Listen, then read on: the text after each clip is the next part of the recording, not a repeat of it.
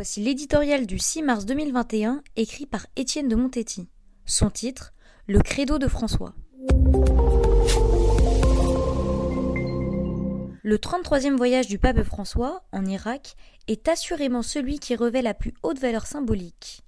Depuis 1990, qui vit l'invasion du Koweït par les armées de Saddam Hussein jusqu'à la prise de Mossoul en juin 2014, ce pays apparaît comme l'épicentre d'un séisme où se mêlent guerre civile, islamisme et terrorisme, et dont les répercussions n'ont pas épargné le monde.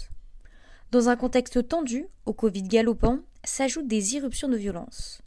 François vient d'abord comme chef de l'Église catholique. Il vient pour les communautés chrétiennes, chaldéennes, assyriennes, syriaques, qui ont souffert sous le joug de Daesh. Dès son arrivée, il s'est rendu à la cathédrale de Bagdad, la même où 48 fidèles furent assassinés il y a dix ans. Depuis la fin du régime bassiste de Saddam, le nombre de chrétiens a chuté, leur influence a périclité, la guerre, la persécution, la lettre Noun comme nazaréen fut inscrite par Daesh sur les maisons et les commerces comme un signe d'infamie, les ont poussés à l'exil vers le Kurdistan irakien, l'Europe ou les États-Unis. Avec les Yazidis, ils ont payé un rude tribut. Leur présence, pourtant très ancienne, est désormais menacée. Le pape François ne manquera pas de les réconforter. Mais ce voyage ne se limitera pas à une visite pastorale.